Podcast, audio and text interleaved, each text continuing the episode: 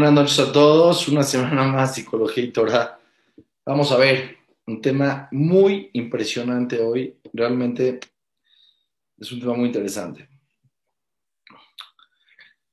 Tenemos que entender que la Torah nos cuenta que Moshe Rabenu era el doctor del alma, el doctor más sabio y experto en la faz de la tierra para entender e identificar lo que pasaba con las emociones y con el corazón de las personas alrededor. Y vamos a entender el por qué. La Torah cuenta esta semana algo impresionante. Cuenta que a Kadosh Baruj le dijo a Moshe Rabeno, le dijo, mira Moshe, ya llegó el tiempo que tienes que ir de este mundo. Te falta solamente hacer una guerra contra Midian. Porque Midian provocó al pueblo de Israel a pecar y se hizo una epidemia, etcétera, etcétera. No voy a entrar en detalles. Los midianitas tenían que ser reprochados. Y entonces acá le dijo a Moshe, ve a la guerra y después de la guerra llegó el momento de partir. La grandeza de Moshe Rabenu no se esperó, sabía que después de la guerra se iba de este mundo, hizo la guerra, la mitzvah, y mandó 12.000 personas, 12.000 soldados a pelear. Eran cinco reyes, eran cientos de miles de personas, mil personas por cada tribu, mil personas por cada tribu iban a pelear la guerra. Iban los más tzadikim de cada tribu. De la tribu de Shimón, los mil más tzadikim. De la tribu de Rubén, los mil más tzadikim. Casi mil, doce mil.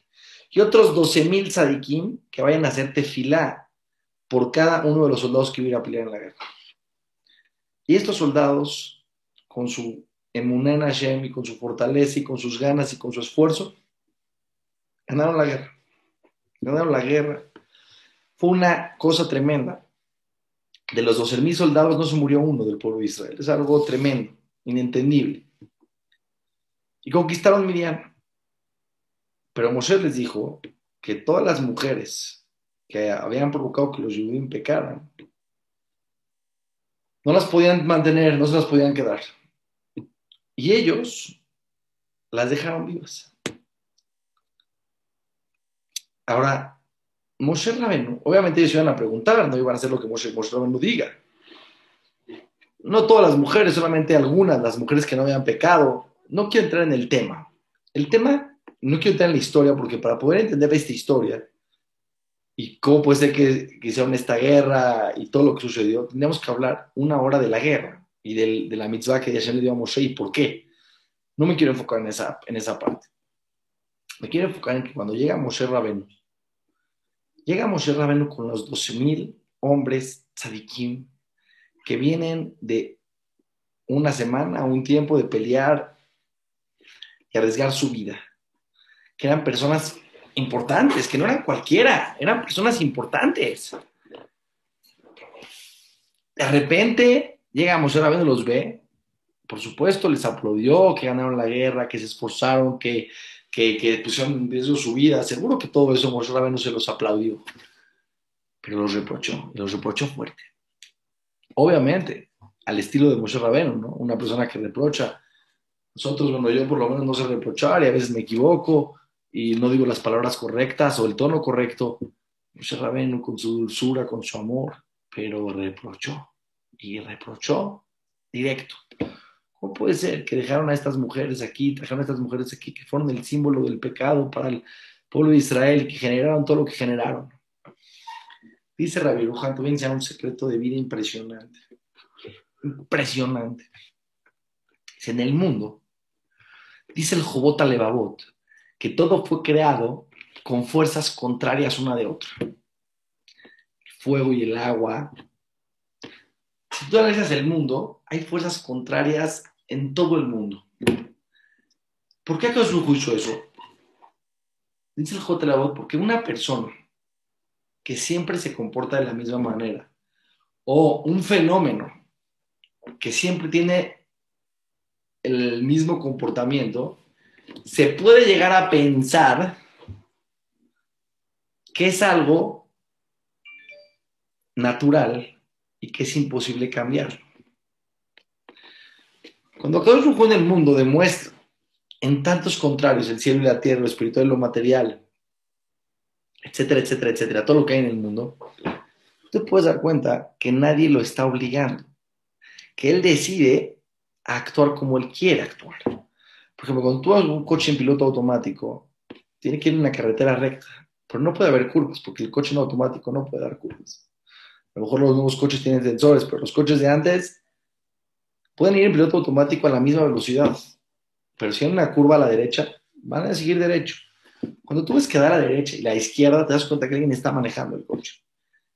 Tú ves al niño chiquito, ¿no? Que avienta el cochecito y lo echa. El cochecito toma el camino y la velocidad con la que fue impulsado, porque no tiene control propio. Cuando Kodosh Rujú puede en el mundo demostrar que hace lo que él quiere, nadie lo está obligando, no es una fuerza que, que, que, se maneja por un, por, porque es la consecuencia que el mundo está caminando de una manera natural. Ve todo lo que pasa en el mundo, ve todo lo que pasa en el universo, un día de esta manera, un día de esta manera, un día de la otra manera. No hay una, no hay una constante. Ahorita de repente llueve, de repente hace calor, de repente hace frío. Un maneja el mundo como él quiere. ¿Qué tiene que ver con Moshe Rabbeinu? Dice la Torah, estamos acostumbrados a pensar que las cualidades de la persona son aquellas virtudes que se, que, se tienen por naturaleza, que son casi tendencias naturales. Seguro que todos tenemos diferentes tendencias y hay personas que tenemos tendencia a ciertas virtudes y tendencia a, ciertas, a, ciertas, a ciertos defectos más que otros seres humanos. Pero dice la Torah que para que una virtud se llame virtud, verdadera y legítima, tiene que ser que tú la controlas, que tú la dominas, no que te domina a ti, porque si no, no es tuya. Para que el cochecito te des cuenta que alguien lo está manejando, tiene que poder ir a la derecha y de repente a la izquierda y, como él quiera. Si sigue una constante y no se puede mover de esa constante, no hay decisión. Estás obligado a reaccionar de esa manera. Cuando estás obligado a reaccionar de una manera, no obligado por alguien externo, sino porque no tienes otra opción, entonces no es una virtud. No es una virtud. Es porque no puedes actuar de otra manera. Moshe era el hombre más humilde de la faz de la tierra. Y cuando hablamos que era el hombre más humilde de la faz de la tierra, tenemos que entender que era el ser humano con humildad verdadera, no el tipo pobre que lo ves con los jeans en la calle tirado, ese es humilde. No, no, no. Humildad significa un contacto profundo con su realidad, donde la fantasía, la idealización, la soberbia, la imaginación no lo dominan. Hay una persona ahí, con profundidad, con inteligencia, con claridad, con autocontrol personal a un nivel tremendo. Sí, como dice el Rambán, el tono de Moshe Rabbeinu era un tono dulce, un tono bajo, un tono amable, una persona que sabe reconocer su lugar, que no se siente más que nadie, que tiene respeto, que tiene ira chamay. Pero Moshe no llega un momento donde tiene que reprochar. Y reprocha. Porque su humildad no es una tendencia que no está en sus manos. No es, no es algo que simplemente es así porque no tiene otra opción. Su humildad es una humildad dominada por su mente, por su pensamiento, por un trabajo personal, de muchos años de trabajo personal. Moshe creció en el palacio real, tendría que tener la soberbia más grande que se puede imaginar. El hijo de un presidente, ¿cómo se lo imaginan? De soberbio, de presumido, de prepotente. Lógico, es lo normal. Moshe no creció en el palacio con Paro, era el rey de Egipto. Se trabajó, se trabajó. Pero la prueba más fuerte que Moshe Rabenu tiene una humildad verdadera es que en el momento que él tiene que reprochar, y tener un comportamiento que aparentemente va en contra de las características naturales de una persona humilde, que no levanta la voz, no me y reprocha. Porque cuando hay que ser responsables, hay que ser responsables. Y hay que reprochar, hay que reprochar.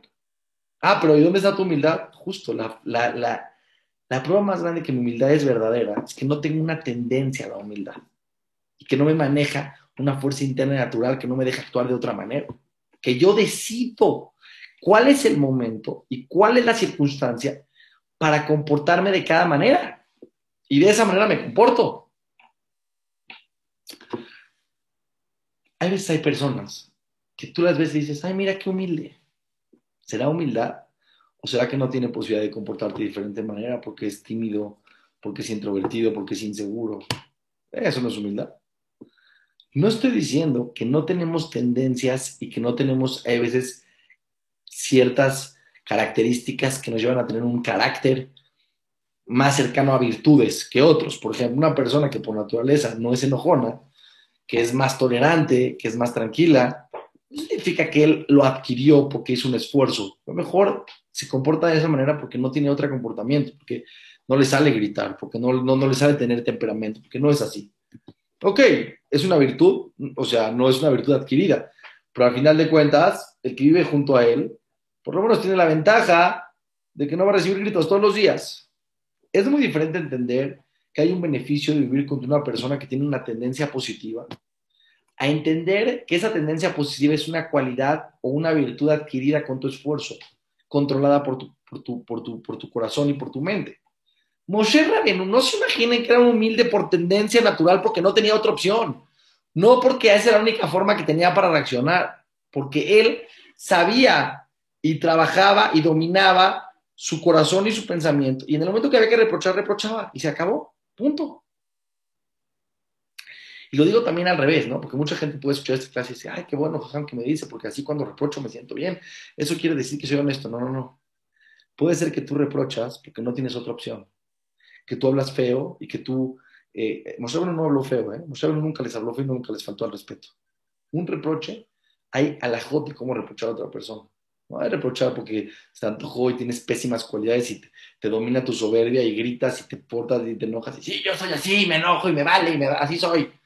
Y yo me río esa gente, me río porque digo, eh, con lástima, porque digo, estás completamente en tu yetzerara, el yetzerara te domina, no tienes, no te, no estás actuando con inteligencia, estás actuando con un instinto, con un instinto de un bebé, de un niño chiquito de cuatro años.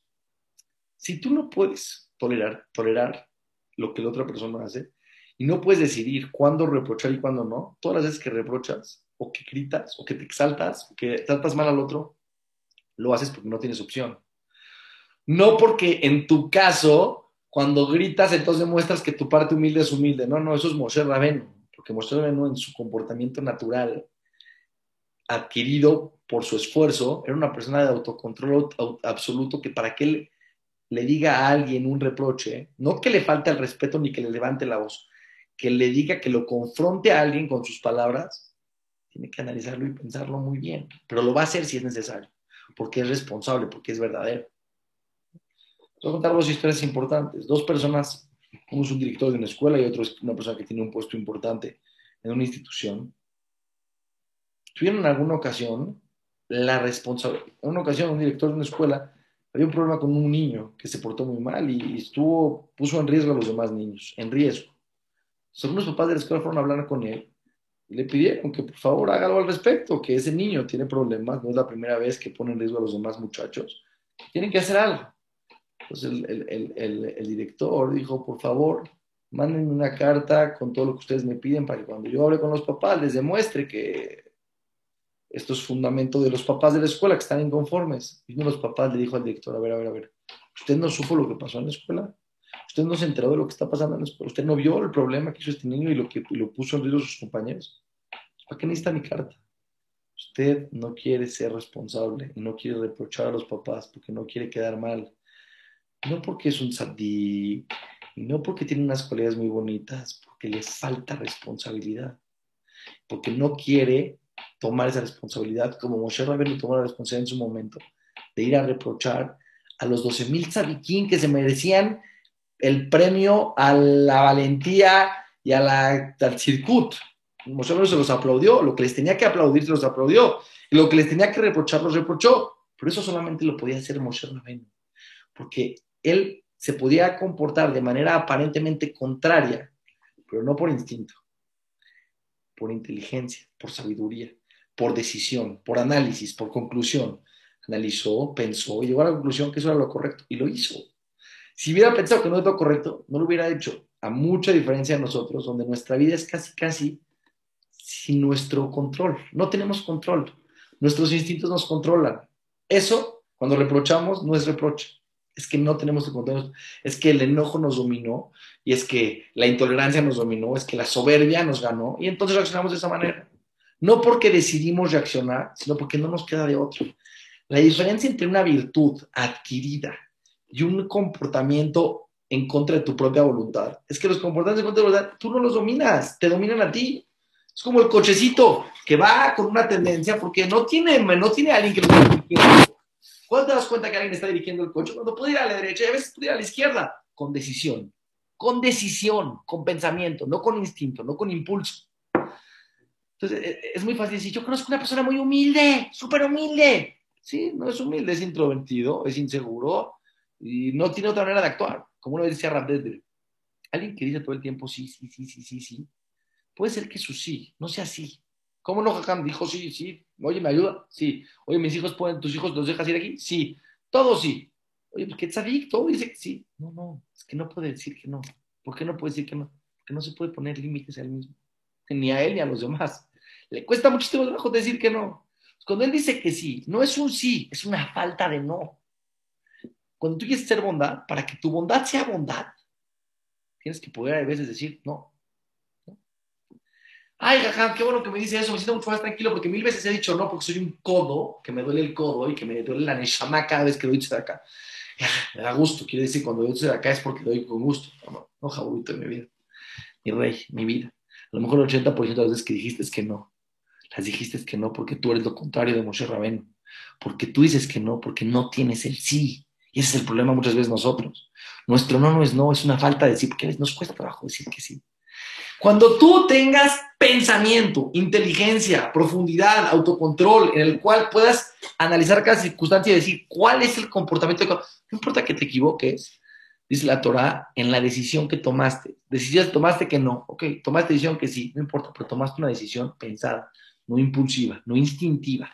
Porque llegaste a una conclusión que es lo correcto en estas circunstancias. Te puedes equivocar, eres humano, pero lo pensaste, lo analizaste. Cuando tú tienes circunstancias donde a veces dices no, a veces dices sí, no por instinto, no por cómo te paraste ese día. No porque ese día te paraste de buen humor, dijiste que no. Ese día te paraste de buen humor porque hiciste un negocio, dijiste que sí. Eres un impulsivo, instintivo, depende cómo te agarren. Moshe Rabenu no era una persona instintiva que si se paró de mal humor ese día, entonces trataba mal al de al lado. Y si se paró de buen humor, entonces a todos decía que sí. Ay, ¿sabes por qué reprochó a los de la guerra? Porque ese día se paró de mal humor. No, no, caballito de mi vida. No, no. Moshe Rabenu tenía el control de sus cualidades. No hay perfección, no vas a tener el control de todo. Pero entender qué es el concepto de una virtud. Cuando alguien me dice, yo conozco a alguien que es así o asado, es grandísimo. ¿Es grandísimo? Es instintivo. Ojo, ojo, no te confundas. No te confundas, Jabuito, en mi vida. Cuando hay una persona que todo dice que sí, ayuda a mil personas, aunque a lo mejor él no ha adquirido la cualidad de la bondad, porque no sabe decir que no, porque nunca puede decir que no, porque él mismo no se puede poner límites y no le puede poner límites a los demás. La cualidad de la bondad en el autocontrol personal, en su virtud, es que no la tiene. Las mitzvot sí las tiene. Cada vez que ayuda a una persona, cumple una mitzvah. No hay duda. Es lo que le estoy explicando. No estoy hablando aquí que la consecuencia de tener ciertas cualidades, ciertas tendencias, las vas a tener, sean positivas o negativas. Y si haces una buena acción, aunque sea impulsiva o instintiva, tiene un pago. No estoy hablando aquí del pago de las acciones. No estoy hablando de una persona que no sabe decir que no y da milce de acá, que no está haciendo mitzvot sin fin y que a se los va a pagar con verajá sin fin. Sí, se lo va a pagar con verajá sin fin. Estoy hablando aquí de qué se considera una persona que adquirió una cualidad, que es dueño de ella. Es una persona que puede comportarse en opuestos, en opuestos comportamientos acorde al lugar, al momento, ya lo que tu análisis te diga que es el forma como Moshe Rabén, el hombre más humilde de la faz de la tierra. Piensa en el hombre que tú crees que es humilde, no llega ni al, ni al punto 01 de Moshe Rabén. Y en el momento que tenía que ser responsable, lo fue. Otra persona que era una persona muy importante de una institución tenía que, que tomar una decisión y tenía que correr a dos personas que estaban haciendo las cosas mal. Y dijo esta persona, yo no me meto, no me meto, yo no me voy a meter. Jabobito, no actuar es actuar decir yo no me meto es meterte. Una persona que dice, yo no participo, estás participando al no participar. ¿Por qué no te metes? Porque yo soy humilde. ¿Será porque eres humilde o será porque no tienes la fuerza interna para ser responsable de tu puesto y de lo, de lo que tú tienes que hacer en este momento? Es difícil, no digo que es fácil, a todos cuesta trabajo, muchísimo trabajo. Es que explicar que es una cualidad. Y vean Moshe Rabeno, vean Moshe Rabeno con lo que les voy a decir ahorita, se van a volver locos, está impresionante lo que les voy a decir.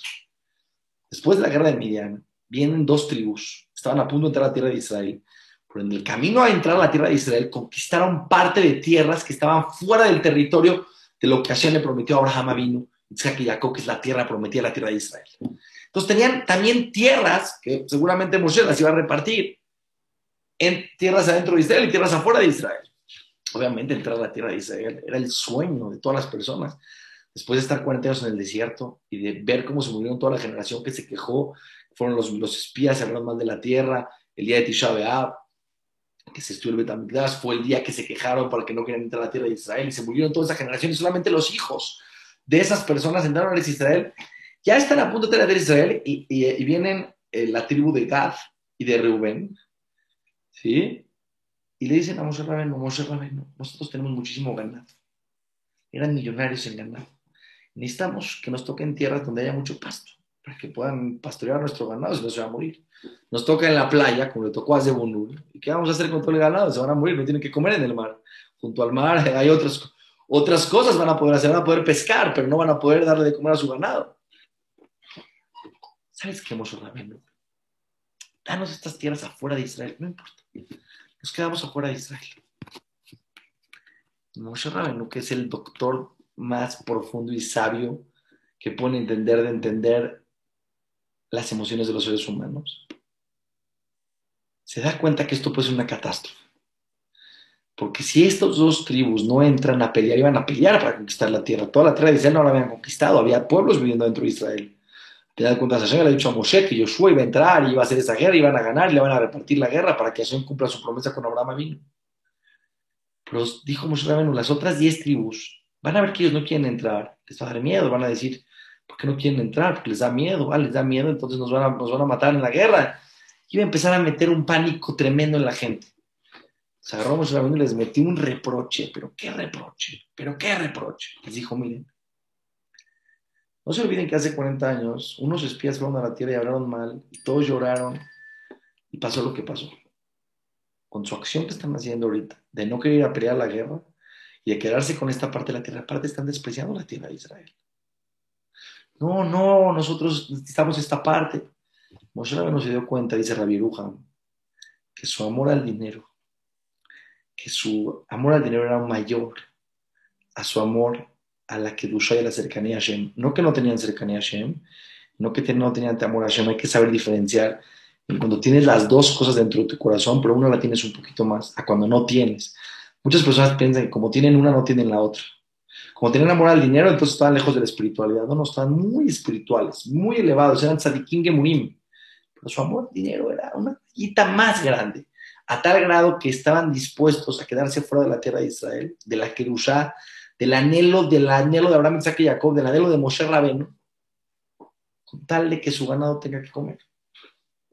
Y la Torah cuenta que ellos dijeron a Moshe Rabeno, vamos a construir eh, cercos para nuestros ganados y casas para nuestras, para nuestras familias. Dijo. Primero cercos para el ganado y luego casas para las familias. Primero casas para las familias y luego cercos. ¿Qué es primero, el animal o las personas? Pero ellos como que decían, queremos cajas fuertes para guardar nuestro dinero y después vemos qué hacemos con él, pero primero tener dinero a lo más importante en sus ojos. No se imaginen que eran personas voraces, ambiciosas, corruptas. Sadikim y Murim. Que Moshe no podía identificar en ellos esa tendencia al amor al dinero todos tenemos amor al dinero, pero con más peso que lo espiritual, que la Kedusha, que Hashem, que la tierra prometida. Entonces dijo, miren, si ustedes van a pelear la guerra con el pueblo de Israel y ganan la guerra, se pueden regresar a vivir aquí. Pero si ustedes se quedan aquí y no van a pelear, y el pueblo de Israel se llega a espantar que Moshe no sabe lo que pasa con las emociones de las personas. Sabe que muchas veces nos ha pasado en la vida que una acción de uno enfría muchísimos. Y van a hacer un proyecto increíble. Dijo, no, yo, yo prefiero no porque me siento mal. Ah, te sientes mal, yo tampoco voy. Ah, se acabó el proyecto. ¿Qué pasó? Él dijo que se siente mal. Ese es el principio para que el otro piense por qué el otro no quiere ir. Ah, se siente mal, tiene miedo, no va a funcionar, no va a funcionar, ah, prefiero no ir. ¿Sí? Entonces, eh, no es cualquier cosa esto, ¿sí? No es cualquier cosa lo que estamos hablando aquí. ¿Cuál es el punto? El punto es muy interesante. El punto es muy interesante. Moshe Rabenu, la Torah dice, ¿no? Que Benegad y Rubén, como prefirieron estar fuera de Israel en vez de entrar a la tierra de Israel, ¿qué fue lo que les pasó? Lo que les pasó fue que cuando se exiliaron, cuando Nebuchadnezzar conquistó el Betamidash, la destrucción del Betamidash, los primeros exiliados fueron ellos. Dice Hashem, ¿por qué? Porque seguro que en la vida todos queremos vivir bien, todos queremos parnasá, pero cuando tenemos jerarquías entre la Torah y las mitzvot, la Kedushá y nuestros bienes materiales, tenemos que saber poner jerarquías. Pero escuchen lo que les voy a decir porque esto vale millones. Esto que les voy a decir vale millones, pongan atención. ¿Cómo Moshe Rabenu podía percibir en Benegal y Bene Reuben, en estas dos tribus, que su amor al dinero era lo que los estaba llevando a esto? Ellos pueden decir, no, Moshe, ya estamos aquí, nos conviene, te amamos la tierra de Israel, no, para nada, estás malinterpretando nuestras emociones. Nosotros tenemos la mejor intención de entrar y de pelear y todo, y lo tenían, lo hicieron al final, lo cumplieron. Entraron a pelear, dejaron a sus familias ahí a su lado y entraron a pelear. No es que queremos, no porque no queremos la tierra de Israel, porque ya estamos aquí acomodados, ya. Explicarlo muy interesante. Para que tú puedas identificar en el otro emociones, es mucho más fácil identificarlas si tú las conoces en ti tú no las conoces en ti esas emociones, es difícil identificarlas en los demás. Voy a decir un ejemplo. Imagínate que agarras a un niño chiquito y le dices al niño chiquito de cuatro años. El niño de cuatro años está viendo a su hermana de siete años que está llorando. Y la niña de siete está llorando porque sacó seis en su examen de matemáticas, de primero de primaria. Y la niña de cuatro años ni ha ido a la escuela ni sabe qué son las matemáticas. Le preguntas a la de cuatro años, oye, ¿por qué está llorando a tu hermano? Ah, porque seguro mi mamá la regañó. ¿O por qué más? ¿O porque no le quieren dar papas o chocolates? ¿O por qué más? ¿O porque no le quieren comprar un juguete? Nada más por eso, sí, no hay otra opción en la vida. ¿Por qué? Ese es el mundo de la niña. La niña no entiende otro mundo. El mundo de la niña son o que tu mamá te regaña, o que no te dan papas y chocolates, o que no tienen que comprar tu muñeca. Más o menos. Es lo que puede hacer una niña de cuatro años llorar. Cuando a llorar a la de siete, no se imagina que existe otra posibilidad. Para que tú puedas entender y ser empático empático, no nomás empático, para que te puedas cuidar de las demás personas que viven junto a ti. Tienes que haberlo vivido y tienes que haber identificado esas emociones en ti. Porque cuando tú encuentras esas emociones en ti, es mucho más fácil identificarlas afuera. Por ejemplo, yo soy un ejemplo. Las personas que viven normalmente fuera de las ciudades grandes, que viven más en el campo, son personas normalmente más normalmente son personas más honestas, más ingenuas, más inocentes, porque no están acostumbrados a digamos, la parte más abusiva que hay a lo mejor en las personas de la ciudad, o más viva, o como le quieran llamar. Cuando llega una persona de esa ciudad y de repente es una persona, oye, mira, préstame tu teléfono, ahorita te lo regreso. A lo mejor en el pueblo, su vecino de casa le pide a veces su teléfono y se lo regresa. Pero aquí en la ciudad, el que te pide prestar tu teléfono a la mitad de la nada, lo más probable es que te lo va a robar y no te lo va a regresar. Pero como él nunca ha vivido esa experiencia, dice, toma mi teléfono, te lo presto.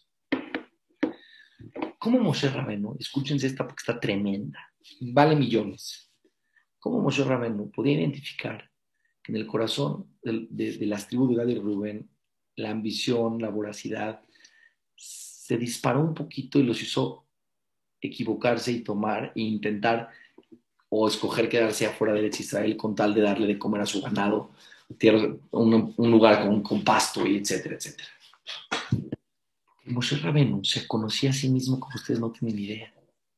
Porque Moshe Rabenu en su proceso de crecimiento personal pudo percibir su ambición, pudo percibir lo que el dinero le generaba a él, pudo percibir lo que es la voracidad, lo que es la ambición. En él lo vio, no en el otro.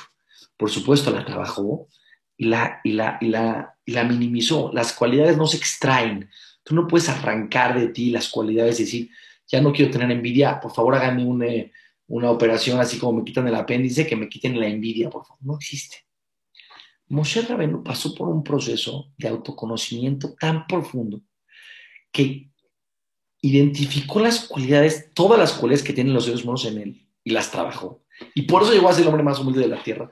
Porque él se dio cuenta de la voracidad o la ambición que en algún momento de su vida él percibió en su corazón. Cuando él se dio cuenta de las ganas que él tenía de tener muchísimo y de quedarse con más. No que lo llevó a cabo, hay que entender la diferencia en poder reconocer las emociones que tenemos en nuestro corazón a las emociones que se convierten en acciones. Por ejemplo, yo siempre les digo, ¿no? Todos tenemos ganas de matar en algún momento cuando nos enojamos. No todos matan. La diferencia es abismal. El que mata es un asesino el que tiene ganas de matar es un humano. No, hay muchas personas que piensan, no, jajam, yo nunca he tenido esas ganas.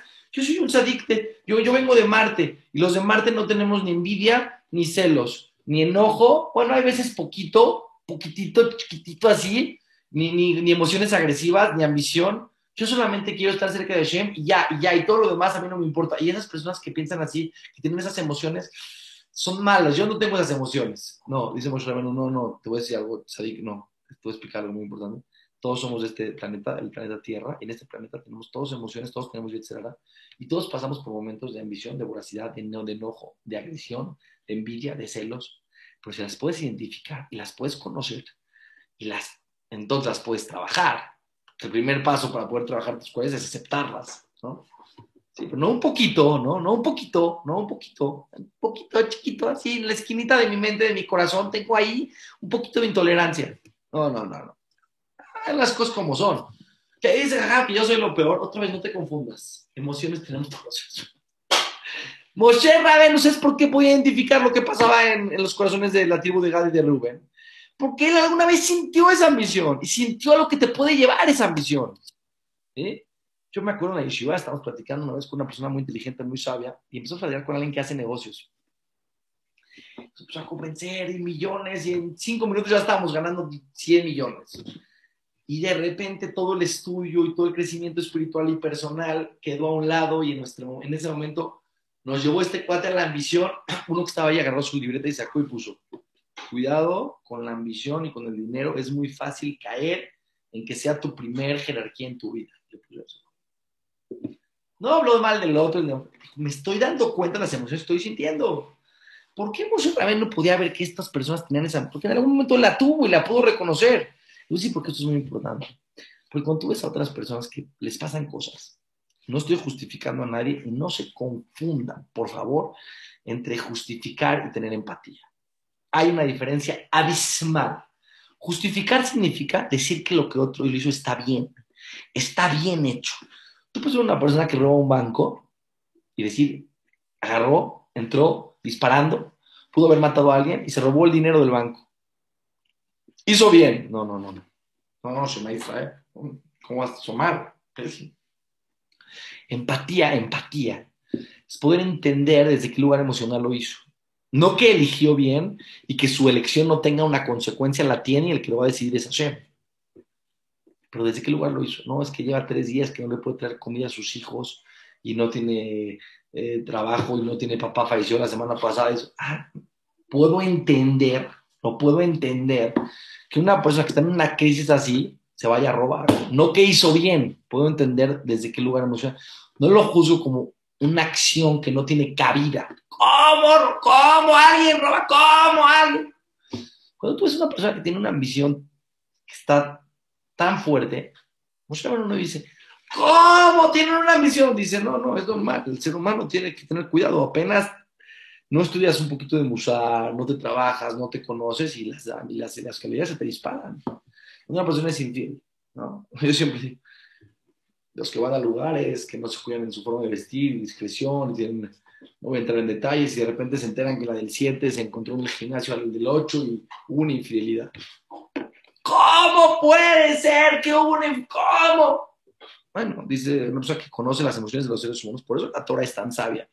dice, cuidado, no cómo te vistes, cuidado dónde vas, cuidado si estás con una persona, no puedes estar con una mujer que no es tu esposa solo en un cuarto pero entiende que es un ser humano, entiende, y por eso te cuida como te cuida. ¿Sí? Cuando tú no, no, está, no, está, bien lo que está pésimo. Con su juez decidirá cuál es la consecuencia de cada persona.